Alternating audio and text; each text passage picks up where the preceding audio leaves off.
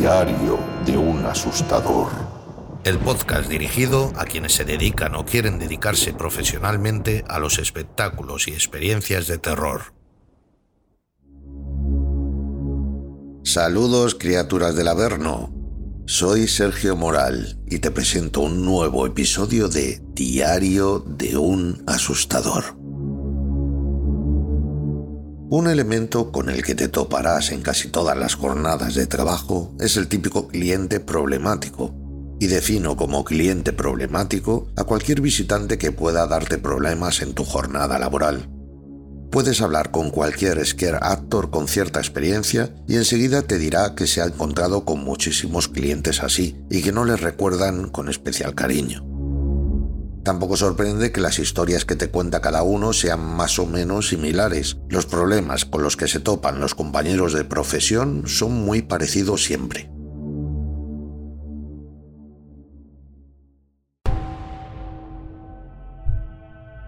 Lamentablemente, algunos clientes piensan que comprar una entrada para un pasaje o experiencia les da licencia para liarla o pasarse de la raya. Esas personas suelen ser así en su vida cotidiana, aunque hay ciertos clientes a los que el miedo les empuja a utilizar mecanismos de defensa que pueden ser gastar bromas o ponerse agresivos de manera semi-inconsciente. En cualquier caso, aprendes a leer a este tipo de público.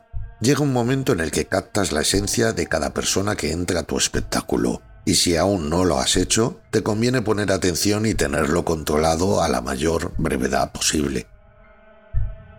Los problemas que generan este tipo de personas son dobles. Por un lado, frustran al trabajador de la experiencia y por el otro lado son una molestia general para el resto de los integrantes del grupo. Es como, yo que sé, ir al cine y ver y encontrarte con el típico pesado que no se calla y que hace que tu disfrute de la película se reduzca al 30%. Por desgracia, existen un gran número de estas quejas comunes como para hacer una lista de los indeseables más típicos y cómo tratarlos. Pero ya te adelanto que muchos de estos problemas se deben a una mala gestión de tus propias emociones y por suerte tienen solución si conoces las herramientas para controlar mentalmente todo esto. La gran mayoría de clientes de pasajes o eventos de terror están allí con la finalidad de divertirse y asustarse disfrutan de la experiencia y se comportan de manera apropiada. Pero tal y como he dicho antes, hay un minoritario porcentaje de personas que piensan que pagar el precio de la entrada les da derecho a comportarse como cabestros. Está claro que lo mejor para no encenderse o enfadarse es tratar de empatizar con el cliente, o al menos tratar de entender por qué se comporta de ciertas maneras, digamos, no adecuadas, en el lugar donde estás tratando de hacer tu función, Entender estos actos te ayudará a tomártelo un poco mejor. Venga, voy a hablarte de algunas de estas tipologías de clientes, lo que suelen hacer y sobre todo guiarte para poder gestionar de la mejor manera posible a este tipo de visitantes. Los que se dedican a asustar.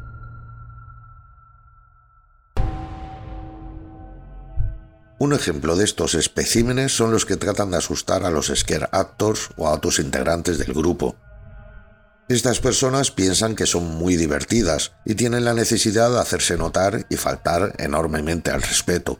Lo bueno es que existen formas de tratar con estas personas, o al menos de que lo encajes mejor mentalmente. Tú estás esperando al grupo, esperando detrás de esa cortina, y ves que uno de los visitantes se acerca corriendo y se coloca en una esquina del recorrido o justo delante de ti, dándote la espalda, con la intención de impactar a sus amigotes. Pues sí, está incumpliendo varias normas, entre otras separarse del grupo en el que va. Estos son cosas que ocurren a menudo. Y aquí tu reacción dependerá muchísimo de tu estado de ánimo y el control de tu ego. Y digo control de tu ego porque uno de los males que sufrimos los asustadores cuando somos novatos o llevamos poco tiempo en el negocio es que pensamos que somos estrellas de Broadway y queremos que el público se comporte bajo unas estrictas normas y nos presten atención totalmente a cada acción que realicemos. Y esto a veces se torna harto complicado. ¿Que puedes llamarles la atención? Por supuesto que sí, pero no tiene que ir mucho más allá. Si ellos han decidido hacer estas acciones, la verdad, pues ellos se lo pierden. Se pierden tu acting por el que han pagado. Pero recuerda, son ellos los que se lo pierden. Tú solo tratas de hacer tu trabajo. Hay respuestas que puedes decirles y generalmente funcionarán y dejarán de hacer el ganso. Cosas como, deja el dar miedo a los profesionales, vuelva a tu sitio. Muy bien, ya te has divertido haciendo lo que no debes, ahora compórtate como un adulto y vuelve con los demás. Haz esto siempre teniendo mano izquierda, de forma no agresiva y con estilo. Incluso puede que el resto del grupo se rían de él, y este personaje se sienta tan avergonzado que a partir de ese momento se comporte como un bendito. Cuando sí te pueden fastidiar esta serie de acciones es cuando se trata de un grupo mixto, donde van quizás seis amigotes liantes y una pareja aparte. Eso sí es una pena, al menos para esa pareja, pero lo ideal es buscar soluciones que no contemplen un enfrentamiento o situación tensa, en esta situación, por ejemplo, yo informaría al encargado o supervisor de dicha situación, para que la pareja pudiera volver a entrar con otro grupo diferente. Así su sabor de boca final sería distinto.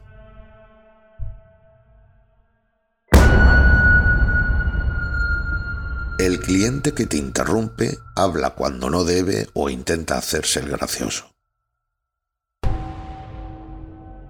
Tal y como te comentaba anteriormente, tendemos a darle exceso de importancia al hecho de que nos escuchen, a que nos hagan caso a todo lo que se indica en las normas, pero en ocasiones recibimos a personas complicadas que deciden realizar ellas mismas el espectáculo en lugar de disfrutarlo. ¿O quizá esa sea solo nuestra percepción? Muchas de estas personas están en realidad asustadas. Quizá tratan de perder el miedo, es una forma de escudarse o llevarlo mejor, intentando que no se les note. El orgullo o la vergüenza les provoca hacer estas tonterías. A menudo ese gallito de pelea que te dice no te tengo miedo o no puedes tocarme, en el fondo está cagado de miedo, esto es tal cual. Incluso puede que estas sean frases que quieran decirse a sí mismos para autoconvencerse de que no van a tener miedo. Digamos que algo así como pensar en voz alta. ¿Crees que esto es realmente intencionado? Bueno, en realidad hay una gran probabilidad de que sí sea intencionado. Pero en ocasiones son, como ya te digo, reacciones naturales al miedo, no acciones a propósito. Realmente no sabes nada de esas personas y puedes estar totalmente equivocado y prejuzgar de forma errónea. Lo mejor en estos casos es, como ya he comentado en otros programas, haber desarrollado cierto dominio de la improvisación teatral y dejarles callados con un buen corte, con clase y quitarles las ganas de volver a abrir la boca para interrumpirte. En todo caso, que todas esas experiencias no te frustren. Tú haz tu trabajo y aunque el cliente decida malgastar su dinero, en lugar de atender y disfrutar al 100% de la experiencia, eso será cosa de él, no puedes reeducar a las personas que vienen a tu pasaje o a tu escape. Que nadie nunca tenga argumentos para acusarte de no haber realizado correctamente tu trabajo. En tu experiencia como asustador, quizá te vuelvas un poco paranoico o excesivamente negativo en cuanto al comportamiento del público. La verdad es que a menudo estás con la mosca detrás de la oreja, pensando más en cómo te la van a liar que realmente estar disfrutando de tu trabajo. Habrá ocasiones en que la cagues, literalmente, y las cosas luego no sean realmente como las habías pensado.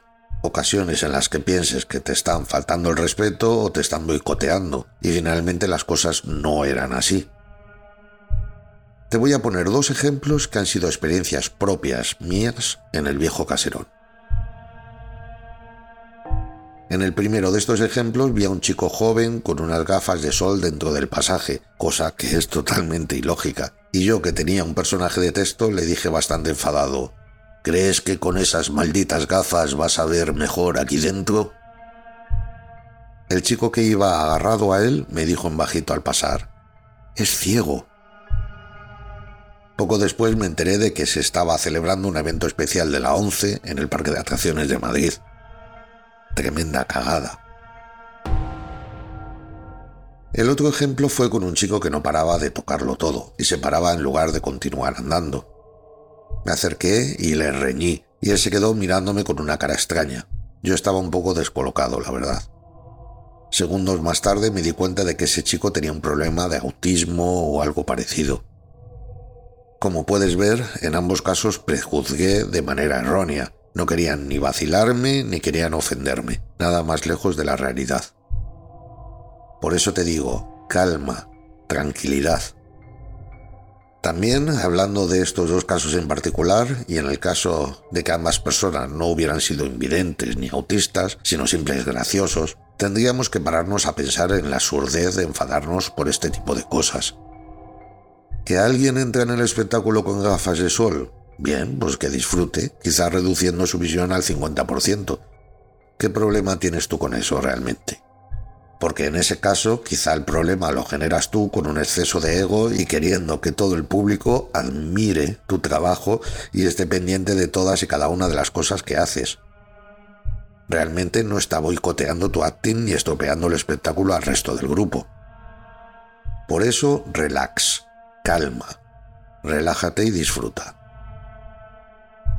Como conclusión, decirte que mi propósito aquí es brindarte orientación, porque yo he pasado por todo tipo de situaciones de este tipo, y quizá contarte mis experiencias te ayude a tomarte las cosas de otra manera. La formación psicológica en este sector debe ser atendida, ya que es un trabajo que puede minar mucho la mente del trabajador.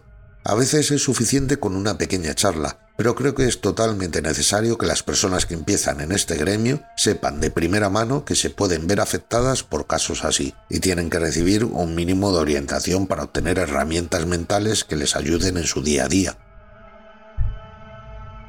El programa de hoy es mucho más extenso, pero haré una segunda parte para completarlo con más información acerca de distintas tipologías de público y ayudarte a saber gestionar mentalmente distintas situaciones en las que te puedas ver envuelto. Seguiremos hablando de ello. Me despido y como siempre te pido que apoyes este podcast compartiéndolo todo lo que puedas.